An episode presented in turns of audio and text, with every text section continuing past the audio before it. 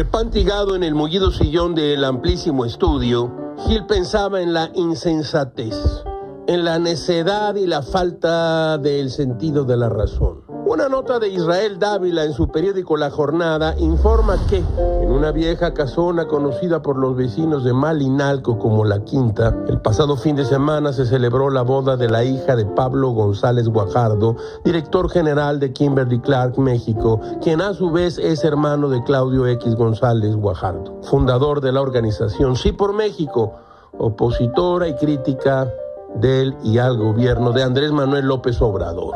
Con poco más de 300 invitados, el enlace matrimonial se convirtió en uno de los actos sociales más grandes celebrados en ese municipio. Previsores, responsables, conscientes del momento por el cual atravesamos y críticos del manejo que ha hecho el gobierno de la pandemia, así como usted lo oye, la familia González Guajardo, ¿qué pudo hacer? Pues recomendó a los invitados portar cubrebocas, e incluso dicen los que vieron que había una ambulancia privada por lo que se ofreciera. Así, así como usted lo oye.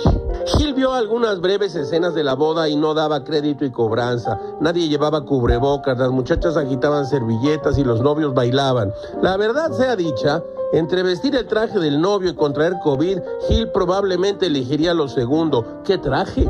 Gamé se llevó los dedos pulgar y cordial a las sienes y caviló un crítico del presidente ha perdido toda credibilidad. Todo es muy raro, caracho.